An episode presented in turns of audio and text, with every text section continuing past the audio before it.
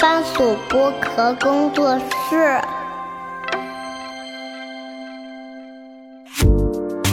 東アジア観察局 동아시아 관찰국 东亚观察局。 Hello，大家好，我是樊玉茹，欢迎收听本周的东亚观察局啊，张哲又来了，然后跟大家打个招呼。 Hello Hello，大家好。呃，张哲呢，因为每次来呢，都是会跟大家聊一点那个跟韩国政界有关的一些信信息嘛，对吧？这个我们今天因为是三号在录啊，有一个事儿必须得跟大家稍微带一带一嘴，啊，因为昨天 昨天上午，那个又有很多人艾特我说啊，那个东亚观察局可以加班了，然后怎么怎么样，又让人回到好像那个呃二一年七月那个就安倍晋三那个事情一样嘛，对对吧？然后我一看就是关于李在明遇刺那个事情，嗯哇，新年就遇刺这个事情，呃，你跟大家先。带一带吧，因为这个事情目前最新的发展是说李李在明目前是从那个加护病房到普通病房了嘛，对的应，该也是没什么大碍啊没什，么应该大没什么大大碍，就身体上没什么大碍。但是这个事情，你觉得从背景上有什么值得跟大家来分析一下的吗？就是比较重要的一点啊，就是你要么先抛个结论，你觉得嗯，因为昨天已经有一些知名的公众啊是号吧哦，暗示说嗯，就是尹锡悦下手的可能性要大过什么什么那种可能性，嗯就是他他在往阴谋论的方向在啊在弄嘛。啊，但是我想是听听你作为你的分析来讲，你觉得这个事情的它背后的一个原因和背景，可能啊，截止目前来看的话，应该是怎么样的？就我看到现在，我觉得可能就是一个路人啊，嗯他可能跟哪个政界的大佬都没什么关系嗯啊。我觉得就是中中文的那个互联网上面啊，就是对于这个李在明的这个重要性的这个看重程度实在太高有了误解的，啊因为他的一个 title 是最大在野党的党首嘛，啊对吧！但实际上就是，如果大家关心韩国政治的话，就知道这个所谓的这个最大在野党，就是每天都在内讧的一个党嗯，啊。其实大家不知道，因为昨天是一月二号嘛，昨天上午发生这个事情。对，一直到一月一号的时候啊，党里面另外一个大佬叫那个李洛渊，李洛渊对这个人之前做过这个呃文在寅时期做过他那个总理的，嗯这个人说一月三号的时候啊他要脱党，嗯所以就想就是到一月二号为止啊，就这个党其实是处在一个马上就要分崩离析的状态的，嗯就根本没有人看中他那个党首的那个位置啊，嗯因为假如说他这个党是非常的一个稳固的一个党啊，嗯，那李洛渊如果想就是拿那个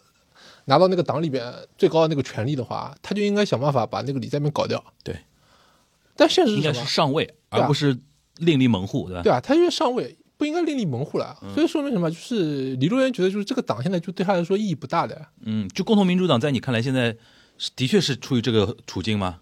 怎么说呢？就确实尹锡悦的情况比去年差很多啊，嗯，各种各样的烂事都有了嘛。。对，然后确实这个进步的力量、左翼的力量开始在壮大，啊嗯所以他那个四月份的时候，国会议员选举可能结果不是很好看啊。嗯，你说但是今年四月份啊，啊，对，然后呢，这个但是你说就是说李洛渊这种人啊，嗯他在就是共同民主党党外，他也是左派啊，嗯左派的力量是大的，啊只能说这个李在明的力量不行啊。啊，就是我我的看法一直是这样的啊，我觉得一个很强势的一个领导者啊，一个呃非常有力量的一个政治家，嗯他是不会以这个绝食的这种方式来博取关注的啊。嗯嗯就是绝食这种方式，就是它是属于自残嘛，嗯，嗯，就真的是很下下策的一种方式很弱势，嗯啊。然后说实话，就是绝食完了之后，到现在为止其实没看出来有什么效果。嗯，尹血本来该干啥就继续干啥，对，那我就觉得就是李李在明就看起来非常的就是没有领导力啊，嗯在这方面啊，所以我可以很理解，就是党内很多人反对他，嗯包括就是说实话，他已经在那个大学里面输给那个尹血了嘛，嗯就是看不出来他有可以成为下一代领导人的，现在看看不出来这个趋势，你知道吧？就再过三年半也一样啊，现在不知道，除非他在身上再发生什么大事啊。不过这个事情，就是这次他被刺这个事情，肯定对他有好处的啊、啊，你你要知道，他也是一个基督教徒啊，嗯就是他现在又可以去走那个老路子啊，就是这个上帝拯救我，你知道吧？ 啊，因为你发生这个事情，然后没有死嘛，你运气很好嘛。就这个韩国很流行这个假基督的，你知道吧？嗯就以前什么金大中不是经常做这种事情的嘛，嗯啊发生一件什么事情在自己身上，然后没有死成功，然后出来之后就是说他可以吸很多很多这些宗教的票啊。诶，这个逻辑是什么？就是没有呃，发生很多事在他身上，比如说，嗯你知道这个金大中是以前是发生过车祸，然后没有撞死，你知嗯、道吗？嗯然后也发生过这个把他绑架到这个嗯对对日对，本去，然后对到最后毫发无伤，又把他送回来了对嘛。就这种事情，在那个宗教界的人眼里边啊，他可以把它包装成一个就嗯啊是上帝不让我死。啊、太平天国那段 是有点这个意思吧？韩国是有这个传统啊的，啊啊！哦，韩国传统那么古老的啊，所以他是可以做这个， 天选之人的那个他意是思可以吧？做这个故事的。哦，就有像光环了，对啊，这就个是啊泰民现在开始就可以做这个事，因为说实话呢，就是说，很多人说哎，是不是谁谁谁派一个人去杀他啊怎么样的啊嗯啊？我觉得啊，就是大家都没有蠢到这个地步啊。毕竟什么啊，就是说，呃，你拿那个刀子去砍人家脖子，对吧？嗯他们说是李在明自导自演嘛，嗯这个。怎么可以做到这个外科手术式的精准打击啊？嗯就是你又刺他，然后又不把他刺死，就你一方面不同意是阴谋论，一方面也不觉得是自导自演，对啊，类似于像当年什么陈水扁两颗子弹这种，对吧？对啊，因为你说他自导自演吧，你往脖子上面砸，你怎么可以做到这风个风这么险也很精准高，啊对吧？？风险也很高。嗯这个这个，个是一个嘛，然后第二个就是说说人家去杀他有很多种方式去杀他，嗯这个老爷子 就是直接这样冲进去，对吧？嗯就戳他一下，然后马上就被抓起来了。嗯那你还要牵涉到你要跟人家去讲你怎么来供述这个事情，怎么怎么样，怎么怎么样，这很麻烦的啊。其实没有、没有那么复杂，我觉得嗯就就是你个路人啊，你的你判断就是一个路人引发的一个意外，对啊，一个意外事件，嗯，然后就看各方怎么去解读，怎么去利用这个意外事件了。对的，嗯 OK，行，那跟大家带一带，因为呃，应该除了那个张哲之外，我我估计小小新也会跟、哦哦跟进一下。那小新肯定是更专业，我觉得。嗯对对对对，他而且他昨天开始就在台里边，就是要做很多的一些解读嗯啊什么的哈。行，那除了这个事情之外，嗯那个你还这次带来哪些呃那个梗啊， 哪些段子可以跟我们分享一下我？觉得最近其实有一个大新闻啊，其实很多国内的博主都已经注意到了啊，嗯，就是这个可以说名字啊给呃，你小心说，啊、就是这个郑恩嗯，啊、他三世啊，啊三世，三世三世嗯三世呢，在那个去年年底的时候啊，嗯，啊二三年的的年末对吧？对的三十号的时候，他们有一个所谓的这个呃八届九中全会的闭幕式上面，嗯，他他讲他了一番党的一话个嗯大会啊，对的讲讲了一番话，就是大家去网上查，反正可以查到的啊，意思就是讲就是从今天开始啊，嗯就是我不相信我们以后可以统一了。然后呢，我们以后就是这个敌对关系啊，这两个敌对的国家的关系，嗯对的。然后呢，这个反正我这里是随时准备了，可以拿这个拿这个核武器，可以把它弄平的，可以把南边弄平的，对面啊不是同胞了的，对的。然后呢，这其实其实这个话啊，我看到了之后呢，其实我大部分的媒体都抓住两个重点的。第一个重点就是说，啊、以后是这个国与国关系，对吧？然后包括这个这个是敌国关系，还有一个重点就是说说这个要和平南边。啊、我其实觉得大家都没抓住重点啊。我觉得最大的那个重点就是，啊、他不相信可以统一啊。而且我觉得这个东西呢，对以后的这个呃韩国的对北政策有非常大的影响啊，因为到现在为止，所有的这个韩国的对北政策啊，都是在一个基础之上的，就是北边是希望统一的，然后现在这个三世是说他对这个东西不抱有幻想了嘛，他他觉得永远都不会统一的。当然，他现在只是说啊，这是不是什么时候进入他的那个宪法，我们现在不知道啊。嗯，他是不是什么明年突然间修宪，对吧？因为现在那个宪法里边有很多关于统一的内容呢。嗯如果这个东西明文进入宪法了，啊那我觉得不管是这个南边的这个左派还是右派，都会碰到很大的问题。嗯，具体啊具体一点，打个比方啊，这个其其实我之前上这个对外观察局我一直讲嘛，就是尹锡悦的现在捞选票的很多种方法里边的一种方法，就是不停的在营造一种这个北边的威胁论、嗯北边的崩溃论。嗯你比如说，问他你为什么要做这些事情，啊他一直讲这个就是这个北边现在很危险的，啊一直在什么导弹试射呀、卫星试射呀，对吧？随时随地有可能就是会打过来的，这个是骗选民那种方法嘛，嗯对吧？还有一种方法就是说什么，就是说我们要随时准备着，因为北边很有可能马上会崩溃的，嗯我们要进去接手这些东西的，嗯对吧？你说人家要来打你嘛？那现在就是说，三世说，我从现在开始不想统一你不，想同意了，嗯不想同意你了，嗯，就这啊个，其实他老早就应该就是这样想的，但是他现在就是把这个话讲明白了明，说了对吧？那他所有的这些，比如说卫星试射呀，这个是核虽然现在不做啊，但是他现在保有这个核啊，导弹，包括这个导弹这些东西，就全都变成了就自卫用了。嗯那他都变成自愿用了之后啊，跟跟你南边还有什么关系？啊你不要去惹他的话，他不来惹你啊，就变成这样了嘛，就你没有办法拿他做借口了。嗯然后从那个左派的角度来说啊，嗯这个也变成一个问题，啊，因为左派一直觉得啊北边是要跟他统一的，嗯所以他要给北边送钱啊。嗯，太阳政策，他的这个阳光政策，阳光政策，嗯阳光政策就是从金大中那个时候开始的，嗯，那其实两二十多年了，对吧？对的，就这个阳光政策是走不下去了，因为人家不要跟你统一，你以什么样的名义给他送钱呢、啊嗯就是你们是特殊关系的情况下，你可以通过就对他好，给他送钱来软化他嘛，嗯希望他有一天来跟你统一啊。嗯现在人家明说了嘛，就是我对跟你统一一点兴趣都没有嘛，那你给人家送钱这套东西也不顶用了。嗯当然啊，我不是说以后他这个如果有一天这个左翼上台之后给别人送钱，我觉得左北边还是会要，你知道吧？但问题是，人家拿你这个钱不代表人家要跟你统一的呀，人家现在已经明讲了啊。那你就是说你送钱的这个怎么理由就说不过去了，对啊，对吧？你就纯送钱了，变成对吧？对啊从道理上来讲的话，大家可能就是不了解啊，就是说为什么说这个阳光政策其实之前是一直被诟病的啊，嗯我们如果来回顾这个朝鲜半岛上面就是嗯对北政策这个变化啊，就比如说这个李承晚就不用讲了，李承晚就是说一直说我要打打打打打，嗯所以他跟这个北边基本上是不交流的。啊。嗯我们中文的互联网上面有一个这个很经典的，有一个这个段子啊，说这个呃韩国军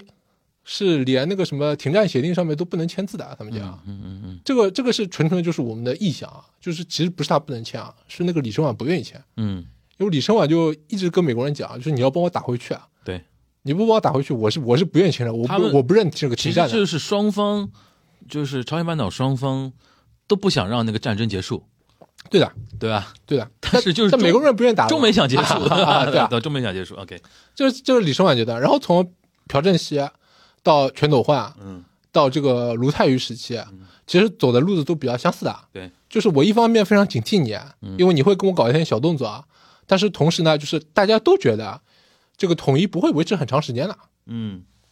大家都觉得就是有可能我们哪天会统一的，所以呢也会做什么离散家属的见面呀，对吧？然后也会秘密的派一些特使互相之间进行沟通交流的。嗯问题是什么？就是说一直这个这个政策什么时候走到头了？就是冷战结束了，然后金泳三上台，啊嗯，金泳三开始啊，他九十年代初了，等于对的九十年代初了，嗯，他敏锐的发现什么呢？就是说第三波浪潮，很多的社会主义国家政府都倒了，嗯他觉得北边是熬不下去的。嗯，然后呢，九四年的时候，金日成死掉了，对，然后他觉得机会来了，马上就要崩溃机会又了，来了，所以他的任期五年里边，嗯完全没有跟北边进行怎么样的沟通。嗯，他觉得你快倒了的，对的，他就是一直在等你倒，就是嗯他等着就是来这个坐生坐收渔翁之利，准备来收割你的。嗯但是实实际上我们现在都知道啊，就在他任期里面没发生什么事情嘛。对，然后后来就是金大中上台了，金大中提出这个阳光政策啊，阳光政策啊，给不懂的朋友解释一下啊，就他本来讲这个伊来来源于伊索寓言啊，嗯就是说这个北风跟太阳来比，谁可以让这个路人把自己的外套脱掉。嗯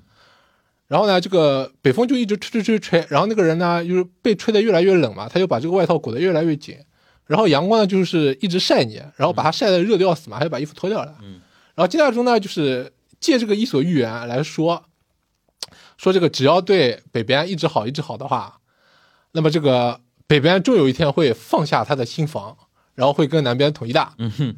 这个是金大中讲这个就话，所谓的阳光政策，对吧？对的。然后呢，哎，这个东西韩文怎么说啊还不要总裁，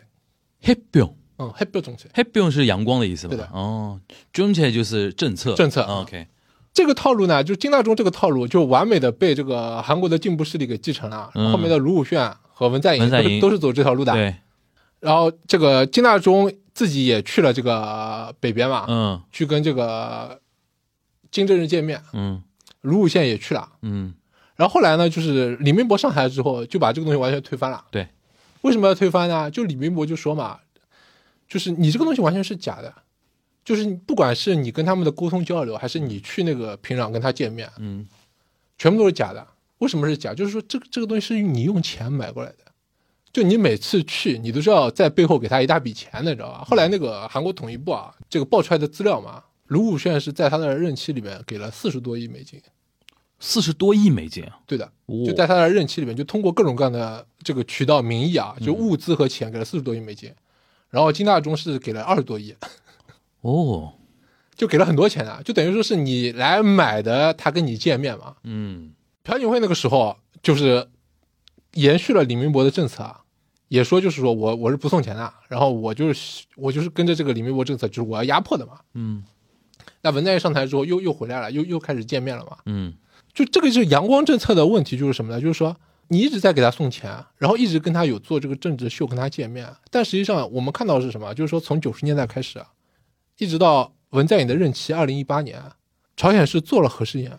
然后最终得到了核武器。嗯虽然这个过程当中一边送钱一边说，就是希望就是你可以非核嘛，去核嘛，但实际上他到最后就完成了他的这个得到核武器这个过程，知道吧？嗯这个就是为什么说阳光政策是有问题的啊。嗯为什么说金大中、卢武铉、文在寅这帮人会在韩国被人家骂嘛？嗯那现在就是说阳光政策啊，现在也没有用了，嗯因为如果真的是朝鲜明文规定了，就写进宪法了，啊嗯，说从现在开始啊，我们不要统一了，那你你这个东西还有什么意义啊？他可能也不是说不要统一，而是说在宪法里面用一种更新的关系来论述，就是说韩朝两国的关系嘛，对，这个这个关系就是国与国关系吧？对，国与国关系嘛，嗯，就不不存在势必要统一啊的这种事情的，对吧？它是永远不会统一的。我我知道，嗯就是说表述上肯定是要这么说对的，对的，嗯对的，嗯，你觉得这个事情会造成怎么样的一种地壳变动吗？地壳变动就是有可能我们有生之年都看不到统一啊。不，对于韩国来说，对于韩国的政坛来说，我现在看下来啊，嗯就是这两，就不管韩国的左派跟右派啊都不愿意去讲这个事情，你知道吧？呃，不用碰它啊，因为因为对他们来说，其实大大家都有吃瘪的那个部分的、啊。啊、OK，因为右派来讲这个事情的话呢，就是对方不要统一了嘛，嗯那我怎么再去渲染他这个威胁论呢？对，这个地方就是卡住了，你知道吧？嗯哼，然后对左派来讲，就阳阳光政策破产阳了光。政策破产了，对对对，他他也不愿不愿意来细讲这个事情，他只能讲什么，就是金正恩今天做这些事情都是因为你尹锡悦不停的挑衅，啊、所以人家现在才讲这个话的啊。 OK，他他不愿意来直面，就是人家不愿意统一这个事情啊。嗯哼，他说这个人家啊、呃我我看了一个很有意思啊，说这个金大中时期的这个统一部部长，这个这个老头子出来讲，嗯，说哎呀，这个三世现在在讲这个不要统一，是因为他他的国内政策，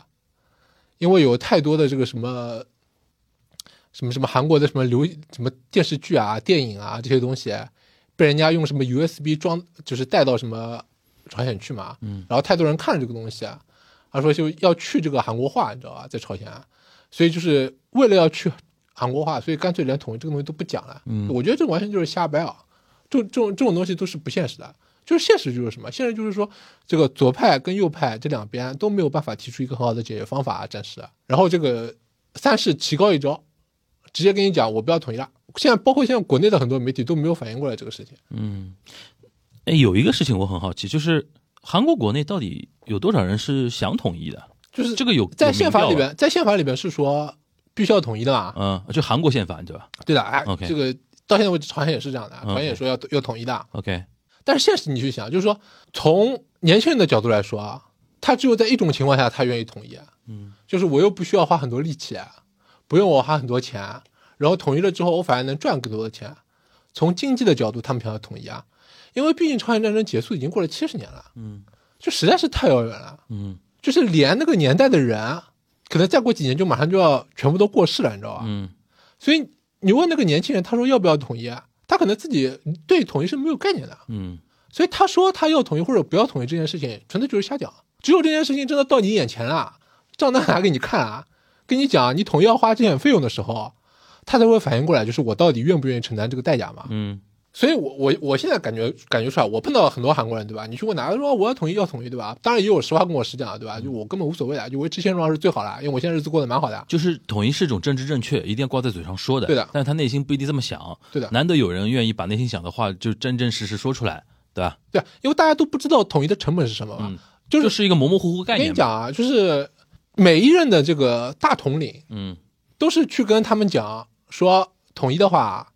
这个北边有很多的矿产资源，然后我们可以通过北边可以什么直接修铁路啊，可以通到什么俄罗斯、中国，啊嗯，连接欧亚大陆。啊我们再也不是这个一个孤岛了，啊嗯对吧？然后说北边有大量的跟我们用一样语言的劳动力，啊就是跟以前那个开城工团一样的，啊我们的企业再也不要专门跑到什么东南亚、跑到中国去找廉价劳动力了，对吧？直接在这个离首尔，嗯这么近的地方，啊嗯就直接找到那么多劳动力，可以建厂，可以生产东西啊。然后我们的国力直接加两千五百万人，啊嗯对吧？然后我们以后再不怕什么日本了，对吧？我们直接变成强国了。就你你你只讲这个好的地方呀，坏的地方是什么？就是成本是什么？你你怎么样去治理人家，对吧？然后北边的人，你跟他统一之后，你放不放他进来？这些全部都是问题啊。然后北边需要大量的投资啊。最搞笑的是什么？就是如果那些人是什么都不懂的人就算了，在这个价值观、在三观、价值观、世界观、人生观上面跟你完全不一样的，你怎么你怎么样来改变他？怎么样来吸收他？我们看我们现实情况看到的是什么？就是脱北的这些人，嗯，就是到了这个韩国，他们已经算是就是在北边，算是就是已经看到过外面的世界了，知道就是南边过得比较好嘛，所以想尽一切办法到了这个南边，但他们大部分人都是水土不服的，嗯大部分人都在做什么工作啊？就是全都是在，呃，在韩国送快递啊，送外卖啊，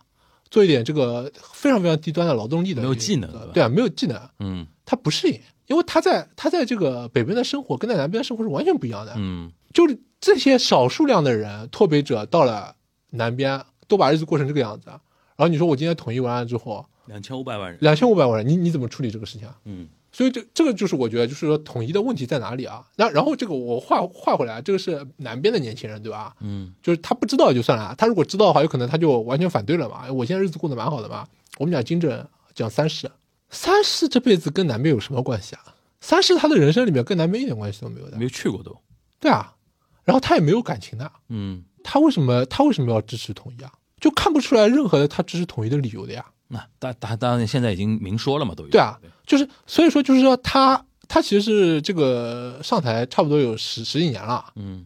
就他上台到现在，等于是一直没有把这个东西明说出来，你知道吧？但他现在等于等于是明说了。虽然说他这个明说了之后呢，后面还是带了一大串就是骂这个南边的话啊，嗯我觉得这个其实是内政用的，就是不要给人家感觉我现在在什么发卡湾里面大转弯，你知道吧？给那个一般的民众感觉啊。但我觉得慢慢慢慢，这个政策就是开始往什么，就是我们是完全不搭边的两个国家这个方向来推了，嗯这可能性很高的。嗯，你觉得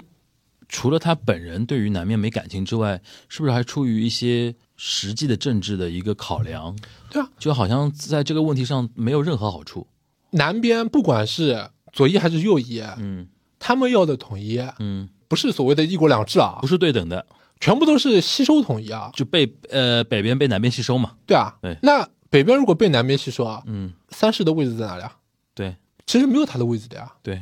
那人家为什么要愿意来跟你统一嘛就？不管左右都是没有他的空间的，对吧？对啊，就他以前愿意来跟你文在寅见，啊嗯。纯纯的是因为我里边可以拿钱的呀。呃，嗯这是你的一家之言啊。OK，现在现在等于就是把这个呃揭破了嘛，就是，嗯对，吧？这个是你觉得是呃，最终是会影响到未来的一些格局的吗？我觉得如果他开始修宪啊，嗯这个东西写进宪法了，啊嗯那我觉得真的会，我我这么跟你讲，很多人都觉得什么分久必合，合久必分嘛，嗯我觉得这个还是要看案例的，嗯因为其实你也知道啊，就是冷战结束了之后，有很多的国家分裂了之后就再也不回不去了。嗯，当然，如果你足够有实力，啊是可以吞的。吞的，可以再回去的啊。 OK，但是这个是不是一定的嘛？就是像韩国、韩半岛上面、朝鲜半岛上面这两个体量这个国家啊，就它实在是太受到地缘政治的影响了，因嗯为它的位置，啊不管是以前受到这个呃美苏冷战这个影响，还是说现在受到这个中美竞争的影响，它这个位置实在是不是很灵光的。嗯所以他只是单方面的，像文在寅讲的很简单的啊，他一直讲什么这个进步的这个这些人啊，左翼的这些人一直讲的，就是觉得就我们这个国家，我们这些问题就是我们自己来谈，我们这个自己民族的问题，我们自己来谈，我们我觉得我是可以搞定的。嗯我觉得这种想法很单纯的，嗯不不不是的，嗯。那我们换过来，就是如果这个议题现在在韩国国内有发酵吗？有发觉啊，大家大大家都跟我们国内很多人想法一样的啊，都觉得是这个就老三样呀，整天威胁呀，就是要说打过来的呀，有发觉的，有人在谈的，不，但是他们还是专注于他后半段的论述嘛。对的，就前半段论述，你觉得反而是更重要的，对吧？对的，但是韩国国内对于全班的论述有有发酵吗？啊人有就是人关注到吗？就是就是有有，你比如说我刚才跟你讲的啊，这个之前做统一部部长这个老头子嗯跑出来讲嘛，就说哎，这个东西就是因为他就是专门讲给尹学听的。他他觉得这个东西不是对不会成为一个什么以后一个很大的问题嘛？行，那就等于是有限发酵，还没有引起大家非常广泛的一个讨论。对的，嗯那你觉得，如果啊，如果有进一步的表态，或者这个事情进的进一步有发展的一个可能性的话，嗯最终对于韩国国内的政治会有怎么样的一个影响？因为刚才你提到说，对于左右来说，其实都蛮蛮伤的，就很对吧尴尬啊。对啊。那最终是最最终可能会发展成什么样呢？就是以后可能就是南北问题、统一问题，这个这个其实在嗯韩国政治的圈内就不作为一个重要议题来讨论了。我觉得会作为一个重要议题啊，嗯但是我就不知道这个事情到底会变成什么样，因为啊，就是李洛渊嗯之前不是说他退党嘛，然后网上有一种信息啊，说他要跟那个李俊熙混在一起，你知道吧？我不知道这个东西是是真的假的，啊，就是李洛渊一直在说他要什么提出什么新的一条路嘛，走一条人家以前没走过的路，就我不知道他所谓的他讲这个人家没走过的路是什么样的路啊，嗯就是有人说要提出一个新的路嘛，嗯，其实这个新的路就是有可能你就正好就碰到这个了。会不会有人新的说？讲真的啊，就是说三世讲这个话其实是违宪的嘛，嗯但是因为他在北边讲，就说我觉得在南边啊，嗯就像李罗渊他们如果提出第三条路啊，但是我觉得谁都不会说不要统一的，嗯，因为讲这个话其实是违宪的，对，所以正常情况下南边没有办法这样说。啊嗯还有一点就是说，南边不管是左和右，其实一直都是想要这个吸收统一嘛，嗯但问题是，当对方不想要被你吸收统一的时候，啊对方甚至于任何的形式的统一他都拒绝的时候，然后那你只有一种方法，就是你打自呀己主动发 生，你打呀，对啊，你自己主动去打。嗯，但是这个可能性其实是没有的。没有的。那这这个事情就是你们你们是怎么样来处理？我其实所以说，我就想进一步问呀，这个以后会不会南北议题、统一问题，以后在韩国的国内就去脱敏了嘛？对啊有有就我我以后就不聊聊这个事情对啊，有可能时间长了之后，有可能时间不讨论长之后了大家就大家大家就不去讲这个事情了，对吧？对啊，而且大家那就是左右之间的呃讨论只吵那种什么。呃，经济问题啊，然后那个社会福利问题啊，然后外交话题，我就对啊我吧？就南北话题不聊了，就就像我们刚刚讲，就是可能啊年轻的人啊，啊就现在这帮老头子啊，嗯可能这个时代过掉了之后啊，嗯比较年轻的人上台了之后啊，他可能从来就没有过过这个呃我跟你统一的这个生活，对吧？然后他对北边一一点感情都没有的嘛，那有可能那个时候啊，就是会变成这个样子。嗯为什么？就是我们讲啊，比如说之前很多人都说为什么要统一啊，是因为我在那里有亲戚啊，嗯，有那个离散家属要需要会面啊。对，这个很重要，我我每我我我有生之年，我希望可以跟你见一下，对吧？对的，你再过个就是这个已经是七十年了，对吧？就上次那个文在寅时期的时候，那个时候要离散家属见面，啊嗯你这个老奶奶都已经是八十多岁、九十岁了啊。对，再过个十几二十你年再就有十几二嗯都十没年了，之后就没没有这些人了呀。对，那你那个时候在，就是谁有那个动力，你知道吧？要来推这个事情啊，就被就变成这样子了。啊嗯所以我我我是对这个事情很悲观啊，经常有有一些这个人问嘛，说这嗯个、哎呀，这个南北到底会不会统一，对吧？还有人关心南北统一问题吗？啊，有的有嗯的有的，网上有的呀。哎，呃我我我现在就觉得，我看到这个金正恩这样讲，对吧？嗯我就觉得啊，那那这个很难了。 OK，就他现在连作秀都不愿意跟你，那你觉得大国怎么看这件事呢？我们现在没，我们没说话呀，我们不是，就是有说话的大国吗？美美国也没说什么呀，就大家都无所谓了。 大家都没说什么，因为这其实这个事情是这样的嘛，就是说你也没有你也没有写进宪法呀，就大家可能要看这个事情进一步要怎么发酵嗯嘛，因为毕竟这个年底对吧？你说这个三十号他讲了这个话，然后很多的这个新闻媒体都是三十一号的时候爆出来的，嗯然后一月一号是元旦，嗯一月二号的时候韩国就是那个李在明直接被刺了。嗯就这个事情，就是根本就没有进入，可能就是很很多比较主流的啊，就没看哎你没看出来你现在到底要做什么东西啊。而且北边是一直在说，每一年都要说狠话的，对吧？很多人对这个事情其实不是很敏感啊，就但是你你讲嘛，你讲，反正你一直这样讲的，脱敏了。嗯就就 OK 这样子嗯，OK，还有吧？嗯，还有吧？啊。除了这个啊，啊除了这个还还有那个，哦、最最近不是那个韩国的那个国家安保室室长不是换人了嘛？嗯，啊、换了一个这个外交部的副部长上来，然后韩国呢，很多舆论都在讲，说这个尹血的这个外交政策不行了，为什么？就是说这个国防部部长也换过两个人啊，嗯，这个外交部部长现在又换了第二个人啦，然后统一部部长也换了两个人啦，然后国家安保室室长也换了换了三个人了，这是第三个了，嗯，对吧？然后包括这些副部长一直狂狂换嘛，国务院的院长也换了，就就说这个尹旭啊，才干了十九个月啊，这个下面这些这个部长级的人换了那么换了那么多，啊尹旭这个是不是不行啊？我最近对这个韩国这个看法还是这个，就是说，虽然说换了很多人啊，但是尹旭的这个政策啊，看起来没有什么变化，嗯因为金泰孝没有动。嗯然后大家都说，就韩国国内啊，很多人都觉得，就是说觉得很奇怪嘛，为什么金泰佑不多？我现在看这些人，换来换去，这些人全都是跟金泰佑有关的。然后呢，这个很多人离开这个位置，其实是为了尹锡悦去准备明年四月份的国会议员选举了。然后尹锡悦呢，他就是尽量让自己的人在各种各样的位置上面来来回回的混这个经历，他有这个倾向的。然后现在新上来的这个国家安保室的市长啊，叫张虎正，这个人之前在李明博时期，啊跟金泰孝两个人在一个办公室里面的，就金泰孝那个时候做青瓦台里面的对外战略秘书官，然后这个张虎正这个人是做青瓦台里面的外交战略外外交秘书官，就这两人本来是同事好朋友，但是呢，这个张虎正这个人呢，在朴槿惠的时候啊就没有混进青瓦台，去了那个总理办公室黄教安的。总理办公室里面做他的外交补助官。文在寅上台就失业了，这个人就回家蹲着去了，嗯然后蹲了整整五年。现在等于是这个人又被重新捞上来了，嗯那很有可能是今天要把他捞起来了。嗯我现在看起来就是说，国家安保室市长这个位置啊，他跟一个这个稻草人一样的，就这个位置上面坐的这个人啊，他可能负责的工作就是说跟外交部进行沟通。为什么这么讲啊？呃，之前那个我们聊过的釜山世申博嗯这个事情，黄调里边很大一部分原因是，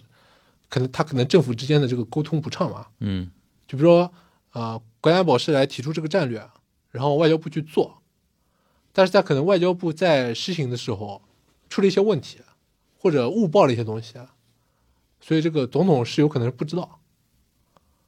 然后上次十二月份的十二月初的时候，尹旭去了一次荷兰，他去拜访那个阿斯麦。他为什么要去荷兰？就是搞那个半导体同盟嘛。嗯去阿斯麦去跟一些那个 SK 的老板和那个三星的老板去考察嘛，然后尹旭就说这个反正跟荷兰的这个半导体同盟搞得很不错的。嗯后来尹旭前脚刚刚回国，后脚媒体就爆出来，在尹旭去之前大概十天的时候，呃，荷兰政府向韩国政府抗议，嗯，就是他实际上是那个召见了这个韩国驻荷兰的大使啊，嗯就表达忧虑嘛，嗯，但是召见这个行为本身上本本质上就是我召见你，就是跟你讲我有不满嘛。对，讲什么东西呢？就说这个尹血的这个政府啊，他的外交部，啊还有他的在那个荷兰的大使馆，还有国安室，这三条线，啊同时在跟这个荷兰政府沟通交流。啊，我懂你这个意思了。然后荷兰人呢，就是不知道要去跟谁讲了，因为你们三条线都在跟我讲你们的需求啊。然后这件事情就是把荷兰人搞得很烦的，啊为什么呢？就提的什么要求啊？就是说，哎，这个我们这个尹锡悦到了这个荷兰之后要做什么什么电梯嘛，哪个哪个楼做什么电梯，我要你把那个电梯那个长宽高全部都告诉我。嗯哼，OK，然后荷兰人就觉得，就我这个其实没有必要的嘛，就你要搞得你要搞得这么详细对，嘛，荷兰人平均身高那么高， 所以你还怕电梯坐不下吗？所以荷兰人当时就是被搞得很头大的。然后呢，还有什么事啊？就是说，尹炫呢想要带很多很多人进那个阿斯麦的那个 clean room，啊，实验室，他那 clean room 就是他那个造那个光刻设备的嘛，，对里面就是要无尘的嘛，对的，他有那个进去的人员限制的，你知道吧？嗯尹炫呢要带，假如人家应该跟他讲多少多少人的，嗯，尹炫呢要带一帮子人进去，就超了，然后呢，荷兰不同意，嗯，然后韩国人呢就强行交涉，强行交涉，说 OK 我一定要我一定要去，天哪，然后包括其实你知道现在这个尹锡悦出去排场很大的啊，嗯他他跟什么他他跟什么拜登、普京一样的啊，嗯他到一个国家要人家这个什么战斗机半飞的，你知道吧？天哪，现在搞得排场很大的，这画风好熟悉啊，所以嗯荷兰人就觉得烦啊了，嗯所以在他去之前就直接把他那个把那个驻荷兰大使叫过去了嘛，嗯，就刚才讲了嘛，就是嗯，这一二吃三吃排头，对吧？一上二海三就是上海话，吃吃你排头们。你们自己搞清楚了之后嗯再来跟我们嗯嗯聊不要搞我们，对吧啊？。那嗯本质上面其实就是抗议嘛。嗯，太太烦了。但是这个事情呢，是在尹锡悦离开荷兰之后才爆出来的，嗯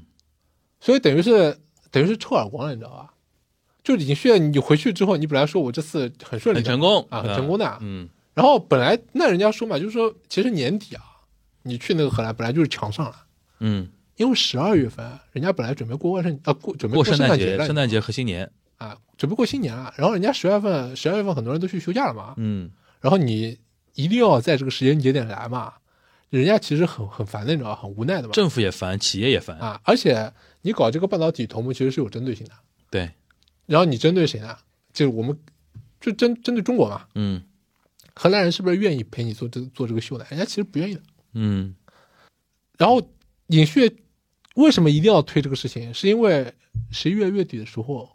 釜山申博失败了，对，我们聊过嘛，对啊，然后他没有办法了嘛，一定要想一个新的想一个呃题新材的什么题材，啊，然后这个东西要在年底的时候要抓回来，把这个外交的成功抓回来，你知道吧？然后当时呢，想来想去，啊想到一个什么，就是说啊，三星跟阿阿斯麦嗯本来就已经谈这个合作谈了很长时间了，嗯哼，然后我把这个商业上的这个合作啊包装包装，然后往上面加一个就是我们两个国家搞这个半导体同盟，所以就等于是把一个三星这个公司和公司之间跟阿斯麦公司之间的这个事情啊，把它上升到一个国家层面，嗯说我这个半导体同盟以后啊我们一起来对抗。嗯。那其其实你讲这个东西，人家荷兰人那个角度来说，其实就是哦本来我是一个企业行为，现在被对你啊搞得我也有点尴尬了，对吧？就本来是阿斯麦等于是被美国人逼着嘛，对，啊，现在你韩国人你也要来跑过搞啊我，你要啊跑过 来 你揍老一下挤，是这个意思啊？所以这个这个事情很干。然后这个事情呢，就是说那这个个事情爆出来之后，韩国国内怎么说呢？他笑死了呀，就是媒体对吧？对啊，嗯因为现在韩国所有的媒体都，呃韩国媒体本来就这样的嗯嘛，要批判政府嘛。对，然后这个尹锡悦这个可以被批判的点实在太多了呀， 身上千疮百 孔。嗯所以他现在就是被人家疯狂的扫射呀。嗯，他也躺平了吧？这个呃，没有，他躺平躺平认潮他他他新年的时候说，这个二零二四年还要还要出去这个巡访啊，要出去狂走，哦啊，就不知道他去哪里了。反正他好像很喜欢出去的。那你看这个荷兰这个事情，还有这个釜山圣博这个事情啊，这两个事情都可以看出来什么，就是说，呃，政府内部啊就外交系统里边其实是有问题的，就是大大家可能都想争功呀，或者大家都有这种沟通的不刷刷存在感。对大家大家都有这种沟通的不顺畅，对吧？嗯所以现在就是新的这个国安市的这个市长，就找一个这个做外交部呃副部长的这么一个人来做。嗯那这个人就是专门来，有可能专门来负责国安市的政策要在这个外交部里边落地这个事情。然后金泰秀就专门来抓这个政策，嗯就可能这样子。但是我就是尹薛这个频繁换人啊，绝对不意味着尹薛的政策发生转向啊。嗯国内还是有很多人觉得，你看啊，这个呃，釜釜山也吃瘪啦，对吧？然后嘛，美国嘛，反是正不也是撞南墙了？对吧？啊，美国嘛也缓和啦，对对吧？是不是这个韩国马上要政策有转向了嘛？我我不这样觉得的，我觉得他有可能要走下去，继续要走下去。嗯这什么时候有走，什么时候会有转向啊？其实要等到这个今年年底了，对吧？我们都知道那个美国的大选出来结果之后，嗯，那那个时候可能啊他到底要不要换方向，我们就我们就知道因。为美国一旦换换方向的话，对啊韩国势必要换了。但是到现在为止啊，完全看不出来尹需要换方向的这个感觉，一点点都没有。嗯嗯，可以可以。那反正就是通过今天这两个点，嗯，意思就是说很明显嘛，就是、呃，虽然尹锡悦千疮百孔啊，因为那个比如说荷兰的事情也好啊，嗯或者说世博世呃世博申办失失利的事情也好，嗯千疮百孔，嗯，但是呢，还不至于到要去刺杀李在明的程度。啊，那那肯定肯定不代言，啊 不不是不是，不是我觉得嗯那个李佳明真的真的，国内很喜欢，很多人喜欢写那个小说啊，阴谋论嘛，习要把惯它了。讲成这个悲情英雄，因为习惯了习惯了我觉得以前就是大家要塑造一个什就么，就是是那个文在寅啊的时文候在寅吃到跟甜头了，啊，文在寅跟什么卢武铉啊，哎，文在寅时候那个那一波呢，就是国内有一波自媒体自吃到甜头之后嗯呢，要塑造第二个文在寅，啊，对，对就想说李在明能不能担此重我任呢？啊我就我就我就李李佳明肯定不是李佳明。咖位差太远我了，我对吧自己？感觉啊，我觉得你光看他那个脸，对吧？哎，你这点跟沙青青一样的嘛，看面相的嘛。 啊，我就光看他那个脸，他就好像不是这个，不是不是这个很适合做领导人。韩国人是会看啊很喜脸欢的吧很喜？欢看脸的。我听你说过，因为韩国人是那种颜值也啊非常那个卷的一个社会我，我跟你讲啊，就是我、嗯我我我我看李在明就几个东西，我就我就觉得他有可能就不太灵光的。啊嗯，第一个就是他毕业的学校呃，哪个学校？中央大学这在韩国就一般的一般，对吧？啊，就是中央大学实在是很一般的。啊嗯就是你看啊，就是文在寅他能上啊，他是读的那个庆熙嘛，嗯就这个学校至少比什么中央大学好好很多，你知道啊，吧？这个因为我觉得一一般的我们听众没感觉的，啊，就是没就概念韩国人韩国人比中国国内远远看重学历，啊就卷的很厉害的。就是你是就是比如说你说你是普通家庭出身啊，嗯但是你读书读得很好啊，嗯，你读了一个很好的学校啊，那你是学霸嘛，这另外一件事情。牛逼对吧？嗯那现在现在李在明，李在明就是你不谈论他镇上所有东西啊，你就观察他的基基础条件啊，嗯就是一个中央大学毕业的，啊嗯，庆熙跟中央比还是庆熙好一哎，点。经济还好吗？嗯，那你说，那很多人说，哎，那个朴槿惠还是西江大学啦，嗯那这个不一样的，您人家是公主啊。他那个是故意去读的西江，他读什么学校都行，你知道吧？嗯，但是他是故意，他爸把他弄到那个西江去读那个对啊那个电子工学了嘛？对吧，啊，那这这个这个情况真的因为他爸爸是朴朴正熙啊女儿是女儿随便怎么啊读什么对的都可以的嘛。这个对吧这个事情真的不一样，就是嗯李在明这个学校本来就很被那个韩国精英鄙视的，你知道吗？嗯，他觉得你读你读这个真的是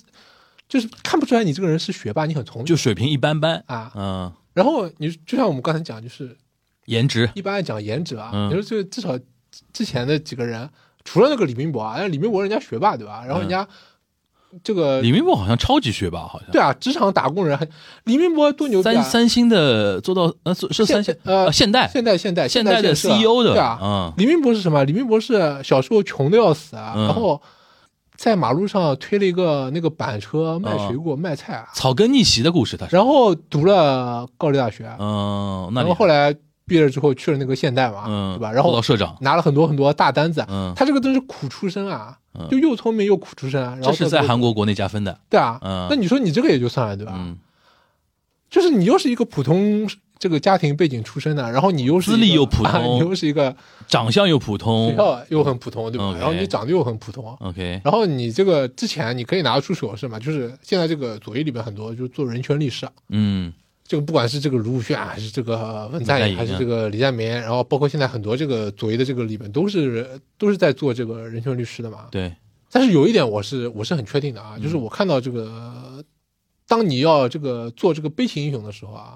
我我我觉得这个很很没有魅力的。嗯，那尹锡悦呢？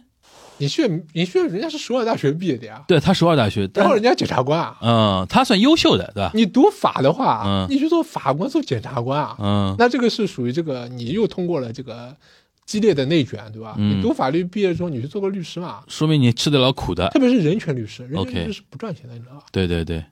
我懂我懂，就是同样学法去做人权律师和学法去做检察官，其实在资质上是一天一地的，对啊，对吧？因然后为你检察官是很卷的嘛，你做那个人权律师，当然有有那个情怀很好。情怀很好。嗯然后，但是你这个，你现在看到那个呃李在明，就是有很明显的那个理想主义者的标签的。，对对对，这文在寅跟卢武铉都有这样的东西的。但政治家其实大部分人都是现实主义者，嗯就是我们上次节目里面讲过的嘛，嗯就是他作为一个现实主义者，什么样的时候他做理想主义者啊？就是他外包装包装成一个理想主义者，啊但实际上是现实主义者嘛，而不是一个什么实实在在完全是现实主义者。嗯但现在这个左翼攻击这个尹锡悦这个方向反掉了啊，嗯，左翼左翼现在说这个尹锡悦不现实啊。说他太理想。啊，说他太理想啊，他相信什么价值观外交嘛？我们其实上次讲过的，就是尹锡悦其实是现实的啊，但是他可能考考虑的这个利益是比较比较长，啊嗯他觉得就是说长期来看，我现在赶紧站队站好，嗯就是我第一个站队的嘛，嗯那我以后可以拿最多啊，嗯他这样子啊，然后可能左翼的人就觉得你这个理这个纯纯的理想嘛，嗯我的现实就是我现在当下，那这两个地方反过来了嘛，就是右翼的人觉得你现在当下赚钱，长期你赚不到嘛，那你这个就是也不现实嘛，嗯对吧？就是在炒这个东西嘛。 ，OK。那你觉得我们看下呃，就是说下面一代人啊，就是说标准的韩国国内大家会喜欢的那种政治家是怎么样一种气质的呢？或者说他的背景条件，比如说我们，因为文在寅的确算我们上海人叫卖相算好的，对啊，对吧？人很人很英武的嘛，嗯，对吧？呃，庆熙大学还能接受，也能接受，对吧？对的然后又是当过兵，嗯，当当兵是加分项吧？人人都当兵的呀。当啊，不是，我是当他好像是特战队对吧？啊，对对，就是很帅的那种嘛，很就帅的兵嘛，有照片的嘛。这个是加分项吧？肯定啊，就是我我觉得嗯啊，本质上面啊，这个所谓的这个选举里面啊，对吧？其实就是跟你外外面搞爱豆这种东西一样的。啊，爱你豆，你你你要是长得很帅的啊，那有嗯可能你要是跟人家讲说什么政策啊，房地产嗯政策、经济政策、金融政策啊，人家有可能听不懂的。啊听不懂的，但是就这张但是嗯脸，一看你这个照片，这对吧？张脸投得下去哦啊。你很帅的啊，有这对吧嗯种人吗？在韩国，就历史上有这种人吗？就比如说，真的就靠个人魅力就无往而不利的。你像比如说中国台湾地区，嗯我想到马英九，哦，马英九年轻时候就靠那张脸，就是他他他读书也读得很好的呃是就优秀呀。啊，但是后面就聊政策，他其实没法跟陈水扁比 的嘛。就是说，比如说在台北市长任内，呃，这嗯台北市长也好啊，或者说呃选举啊什么的也好啊，就女性票永远逃不出的嘛，嗯就永远要投给他的那种感觉。这韩国有类似的吗？比如说，你就光看脸啊，不是光光看光环因为我我之前听全小新讲过什么那个，如果说 idol 的话，朴槿惠是那那帮那个右派老头子心目中永远的公主嘛，啊，朴槿惠肯定是的，对吧？像类似这种还有吗？比如说，啊，我我我没有看到一个什么特别特别的什么一无是处，只是靠脸吃饭的。啊、这哎种我没看过像那个前段时间刚退出那个呃，就是说呃，国民力量党的那个前的年年轻的那个党首李俊熙啊，李俊熙，嗯他不是哈佛他嘛？哈佛的呀，哈佛嘛，虽他还然来过上海来啊对虽然长得一般啊，啊就是用沙老师话啊，讲，他没有他没有变胖之前还长得蛮帅的呀。就是用用沙老师话说，就一看就是要翻车的脸。嗯 像他像他这种以后会有出头的一那个是那个机会吗？我觉得他有的，是吧？我我我不能说他没有，因为我跟你讲，就政治就是这样的，嗯，就他比人家多了整整二十年啊。太年轻了，因为就你二十年里面可以发生很多很多事情啊，对对你对二十年里面，你就你就你整天只要不上你不就下整天上节目，你整天讲呀，不下牌桌就可以。对啊，你嗯整天就在那里，就在他面前露个脸，然后没事闲不闲淡不淡，你讲两句嘛，嗯就这个东西就可以保你一路走下去啊。这讲难听点，就是他以后走下去，啊嗯，现在跟他玩这些游戏的人都已经去另一个世界了，对吧？对对那对，他他玩这个东西的经验就超过人家很多了，他才三四十嘛，对吧？四十左右吧。对啊，没到啊， 40岁都没到反正就比我大一点点啊，对对对对对对，这个非常厉害。啊，这跟个我差不多，我忘记了，嗯，你觉得他还是有机会的？他肯定有机会的呀，嗯，我觉得他肯定有机会的。那我们回到其其实混混脸术啊，政治就是纯纯混脸术。嗯然后你，比如说你你只要年轻对吧？嗯你现在这个能力虽然不够，但你混的时间长了就可以啊。我们我们其实，在外面也是一样的，你跟每个人建立那个一样的，关系一样的，是一样的。我前两天还在跟人家吐槽，只要一个演员活得够久，就会变成老戏骨。啊，对啊，你只要老就是老戏骨，对啊你演的你演你演技不增长都变都是老戏骨是。啊，对啊，这个没错啊。对对对对对。那那个共同民主党那边呢？因为你刚才提到说，比如说，呃，李若渊如果没有发生李在明被刺杀的那个事情的话，李若渊三号就要脱党了，嗯，对吧？都要建立现他有 现在奖励啊他有现在这个动向怎么样了暂时呢？不脱了呀就是现在 timing 不好的吧，啊，因啊为你现在你现在脱，你感觉就是给人家落井下啊落石井下石啊不。太好吧？但是绝对不代表人家会继续待在这里的。那你觉得李若渊未来有机会吗？他的卖相比那个比李在明好多了呀。好多了，对吧？啊哈哈，啊，他卖相好多了， 我们聊到后面突然聊卖相，这真的是 这他样的。能力呢？他至少以前做过总理的呀，啊然后人家也做过党首的，人家不是没做过党首，啊，OK。对吧？只不过人他什家么学校的？李若渊什么学校？好像是好像是首尔大的吧，我忘记哇，了，他好算像精是英好的，像是首尔大的他。算精英的啊，那呃，李若渊是首尔大的呀，首尔大的啊 OK，那就不一样了。啊，那肯定那肯定不一样了呀。但是然后然后人家卖相又好，人家人家又做过总理，对吧？你说这个、呃李在明只只做过那个这个省长嘛，对吧？嗯就做过这个京畿道知事嘛， ，OK，档次不一样的呀。当然啊，这个不代表说李若渊一定会一定会赢或者怎么样啊，对吧？这个的确在你的观察，就韩国人，嗯韩国国民对于这块，就是说你的出身啊、背景啊、学历啊，很甚看至于重的卖相我觉是得非常非常看韩重的。国是一个等级森严的国家，嗯，非常非常等级森严的。而且这种就是说各种样的标签的比拼，嗯，我觉得就是这样的，就是韩国就是什么呀？就是说，如果你级别比我高，或者你跟我同级别，啊嗯就我某种程度上我还对你客客气气的。啊嗯哼，有可能就是我发现你所有的东西都比我差之后，我就给你看一张非常非常很恐怖的一张脸，你知道吧？就是就从本质上就会看不起那个人的，而且会表现的非常明显的。对啊，我我我我我忘记我有没有跟你讲过那个事情嘛？你就说是你说比如说你在公司里边啊，嗯 那个人级别比你高啊，对吧？就在在一些这个比较传统企业里边，就你连你你连跟他一起坐电梯的资格都没有的呀。我好像听你讲过，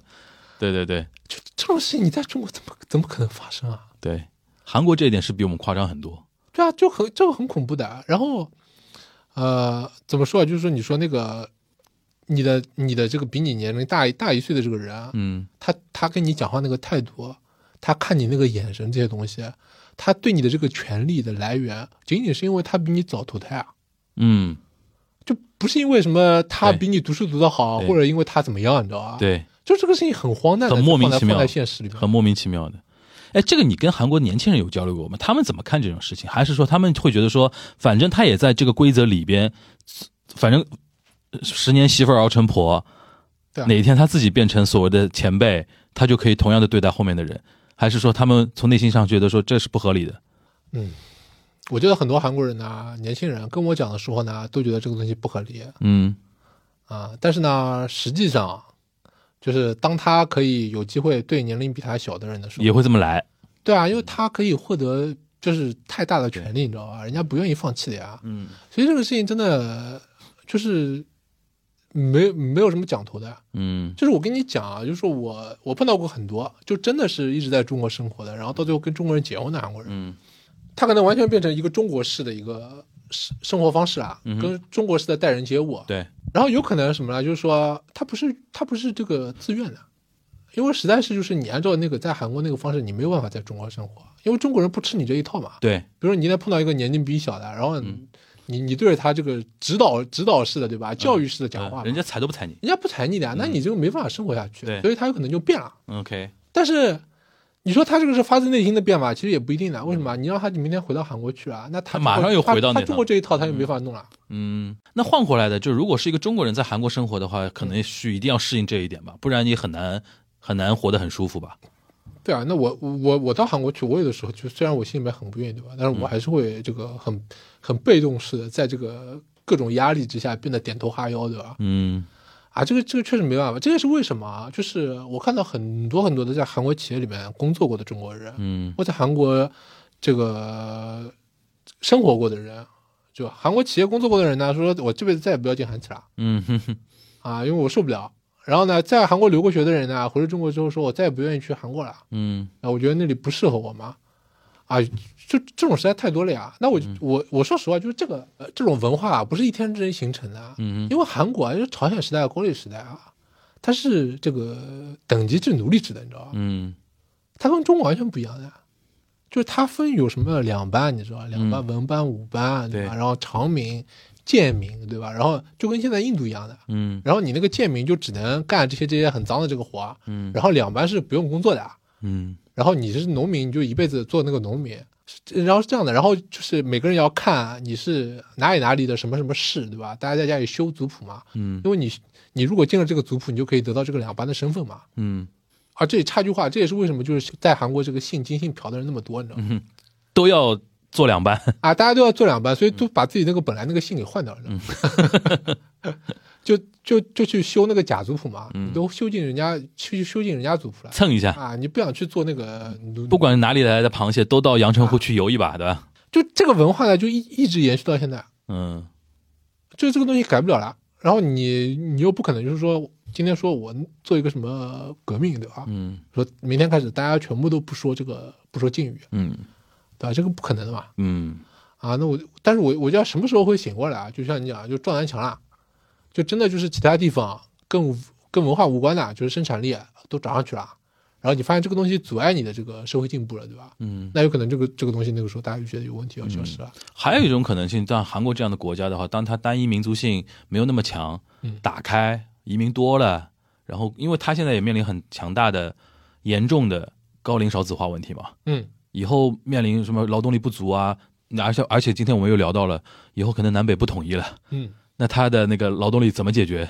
可能要大量的引进移民，我就我我我现在看到那些移民啊，嗯到了韩国过得都很不开心的，嗯，很少有那种过得很开心的。移民的那个权益在韩国能保障吗？我跟你讲啊，我我跟你讲，我我觉得韩国的社会其实是一个很封闭的社会，嗯就是其实一直到八十年代为止啊，我觉得这个韩韩国整个社会就是很看重这个韩国人的这个血脉的，你知道吗这个这个其实跟北边有点像的，嗯就是啊、呃一直一直到八十年代啊，我你我不知道你有没有看过一个经济的一个电影，嗯叫那个《收件人》，收件人不详，嗯就是讲就是如果你就男主男主角好像是一个这片子我老早看了，男主角反正是一个这个韩国女人跟呃美美美美军嗯，是生下的一的，个混血儿，对，然后这个人就在整个社会里面就是被人家唾弃的那种。嗯然后呢，近年来有所好转啊，因为韩国变成一个越来越开放的一个国家。但是我们现实上面来考量啊，就真的愿意在韩国长期居住的，愿意移民到韩国去的，可能大部分都是东南亚的，或者是就是我们中国东北的朝鲜族，啊很多人就拿这个同胞的这个身份啊，到韩国去住嘛。嗯我觉得现实上面就是是韩国人会把他们当成二等公民来对待的。嗯因为他们认为就是你是一个廉价的劳动力，嗯你是来补足我们国家的这个劳动力的不足，嗯然后你应该来适应我的文化，然后你应该来对我说敬语，因为嗯我这些东西是高级的嘛，是你自己要贴上来的，你知道嗯吧？我觉得如果是不改变这个情况的话，再多的移民进去都没有什么用的嗯，我觉得日本也差不多是同样的问题，啊。就是说对于本国文化的那种执念还是很强的，然后呢，现实呢又是很严峻的，就是那个高龄少子化。嗯，但是我是觉得说这是个比例问题，当移民到一定比例之后，量变产生质变，啊，也有可你能，不得可能要韩国现在不够多，日本不够比较多多吧？不够多，我觉得是日日韩都不够多，嗯，总归会有一次一天是到那个临界点，要不得不发生改变因。为我我我自己的这个亲身体会啊，就是我去跟我到韩国去，我以前很早之前去的时候，我发现那个讲什么敬语非敬语很麻烦嘛。嗯然后呢，呃，很多韩国人就是我就我就我可能就只说了，我说因为我我不会用那个很复杂的那个敬语嘛，一开始、嗯嗯我跟他说我说我受不了那个很复杂的，我就用那个很简单的讲，嗯有的时候我讲讲讲就忘掉了，每个人都说 OK OK 没事，嗯但实际上你发现什么呢？就是说如果你不按照那个敬语的那个套路来讲啊，其实人家很不开心的。心里拉黑你了的，啊，就是心里面非常非常不开心。我天哪！然后呢，当然啊这个也不排除啊，就是说有也有人要占你便宜啊，比如说你跟你年龄比较小的人，啊嗯有的时候你也不懂，你去跟人家说敬语，对吧？嗯你这个在韩国人眼里面，你这个是自降身段，啊，那我就要这个被人看不起了。吃你豆腐了嘛？对对对对对，就这样子啊。哦，这这个跟这个日韩好像，好像好像，日本人最大的一个愤怒的点就是他经常说“我们南美等个”，就是你他妈在看不起我，对不对？哦，就这是日本人非常会愤怒的一个点，就很有意思吧？就是你去跟日本，又你大家会觉得说日语里边，比如说骂人的话很弱嘛，嗯是因为什么？就是日本人生气的点不会介于我们中国人和骂人经常是基于伦理根嘛，嗯所以说会问候别人的就那个就是说别别人的母亲那那种嗯嗯那种骂法，但日本人对于这一点是不会愤怒的，他会愤怒的是你看不起我，哦，你把我看在你就是说他他很多愤怒的语言的那些点都是基于这些看得起和看不起，看得上看不上，哦说你为什么讲话居高临下的，哦，你是不是在看不起我？然后怎么？这是他们愤怒的一个点，就是这个学到后面才会知道，哦，原来你们点在那边 啊？那那韩国人韩国人也有点像也嘛，有点的。韩国人是中日都有，他他可他可能一方面他可能嘴很脏啊他可能他可能不不想说，但是你看那个韩国电影里面经常有这种这种的嘛，嗯，就是两个陌生人讲话，对你吧？你走啥？然后年纪大 的人啊一看就是你比我小，嗯然后就直接开始说非敬语了，嗯以那种对小孩子的那个口吻讲话，嗯然后那个年纪轻的马上就爆发了嘛，嗯说我我又不认识你，你为什么要跟我说这个非敬语啊？嗯，OK，这两个人的矛盾就在这里嘛。对对对嗯年纪大人说你一看就看起来比我小嘛，为什么把你当回事儿？对对对，哎，就就这种会有啊，哇，在这种地方搞政治真的是非常难的一件事情。对啊，这这个这个也是为什么，就是有也有人问我、嗯说，哎，为什么金泰孝对吧？嗯好几次这个国家安保室室长这个位置空出来，为什么不让他去当嘛？嗯，我觉得跟年龄有关系的，因为你太年轻了呀。我说金泰孝太年轻对啊，因为跟那些人比，就那些人那些在位置上的人，起码比他比他大个什么五六岁，你知道吗？啊，然后你韩国就是这样嘛，就是说在公司里边啊，不会因为你有能力晋升你，有的时候要看，嗯你嗯年资到了，就是你年龄不够嗯啊，我把你晋升上来之后，跟你同级的人全部都不开心啊，嗯，要协调，大家协对调啊好。，嗯然后有可能就因为这个事情啊，所以就把你一直压在那里啊，这个韩国人也默认了吧？啊对啊。所以这个这个为什么就是会有那种事情啊？比如说你这个人特别特别牛逼啊，然后你什么年纪轻轻你就升到了一个位置，嗯你会变成众矢之的。嗯，哎，那有没有那种情况？比如说创业公司，嗯，老板特别年轻，对啊手下年纪比他大，这个公司一般能走得远吗？啊，韩国这种公司其实都很少的天哪，韩国这种公司其实都很少的，嗯，因为韩国人脑子里边都在算这个东西。啊我跟我跟你讲，就很简单的嘛，就是说你你年纪不到嘛，他不愿意跟你玩这个游戏嗯啊。 OK，啊，你你你比如说啊，大家一起对吧？大家都大家都是什么社长或者怎么样对吧？你出来拍个照片，嗯然后你你你有可能比人家有钱，但是你比人家年轻啊，你你站你站在哪里啊？嗯，谁愿意给你？不能啊占 C 位的，谁对吧愿意谁愿意给你做陪衬啊？ ？OK，那这个事情就是可能中国人觉得无所谓的，嗯，但是这个会成为韩国人一个就是种下那个 beef 的一个点，你知道吧？但是有的时候你觉得这个东西利大于弊还是弊大于利呢？当然肯定是有利有弊的了，嗯，对吧？对啊，但是这个如果你是一个如果一个韩国人他他说嘛，这个东西有利有弊啊，从中国人角度就是我肯定不愿意接受。嗯，但我有我有时候会看到，因为我会能我能比较中日之间嘛，嗯，像日韩这一套东西呢，玩法呢，它有的时候会用一种比较低的成本来让这个社会运转，嗯对吧？啊，我知道的，我懂你意思。因为有孙悟空在的那个体系，总归会 就是比较比较那个怎么说呢，就是闹起来比较动静比较大一点，嗯对吧？嗯而且有的时候社会评价体系的多元化，多元化是个好听的说法，嗯，乱是一个代价。我就我觉得韩国就是我感觉很难出头的，嗯，对年轻人的机会没有那么多。对对对，，对年轻人非常的严苛了。嗯行行，那这样看起来，因为我们光聊政治聊得多了，有的时候也想往整个社会来拉一对啊拉，你因为比如政治是一个总体现嘛，你看那对吧？个你看那个李俊熙就是啊，嗯就是他是作为那个他算上位算朴很槿快惠的这个儿子的身份出现的嘛，因为啊关键我啊很喜欢他，你知道嗯吗？，OK，就是然后他又是这个他有什么光环？这个哈佛毕业的，，啊对，在韩国社会里面就很牛逼了嘛。嗯但问题是，就是不管你是做这个国会议员，还是做这个党代表，啊对吧？做党党首嘛，受排挤，你的年纪实在太轻了。嗯就是你周围这帮老头子啊，嗯每时每刻都希望你快点滚啊！那、就这个这个就是现实嘛，嗯所以人家要搞你啊。就每个人可能面上面不讲什么，对吧？嗯但是你有什么黑料，对吧？马上就给你捅啊。嗯，他他不愿意就是跟你在一起啊、行行，也就是说，在这种社会要做的是熬得住，对啊，对吧？十年媳妇熬成婆，啊那是当你成老彪的时候，那你就厉害了。啊是是吧？是这种感觉啊。行，好，感谢那个张哲啊，来今天跟我们科普了，不光科普了一些最新的一些事情啊，还科普了一些韩国社会的一些底层的一些逻辑的上的一个东西。就我相信，不管大家去韩国玩儿也好啊，或者是去韩国呃生活、工作、学习也好，其实这种事情也是。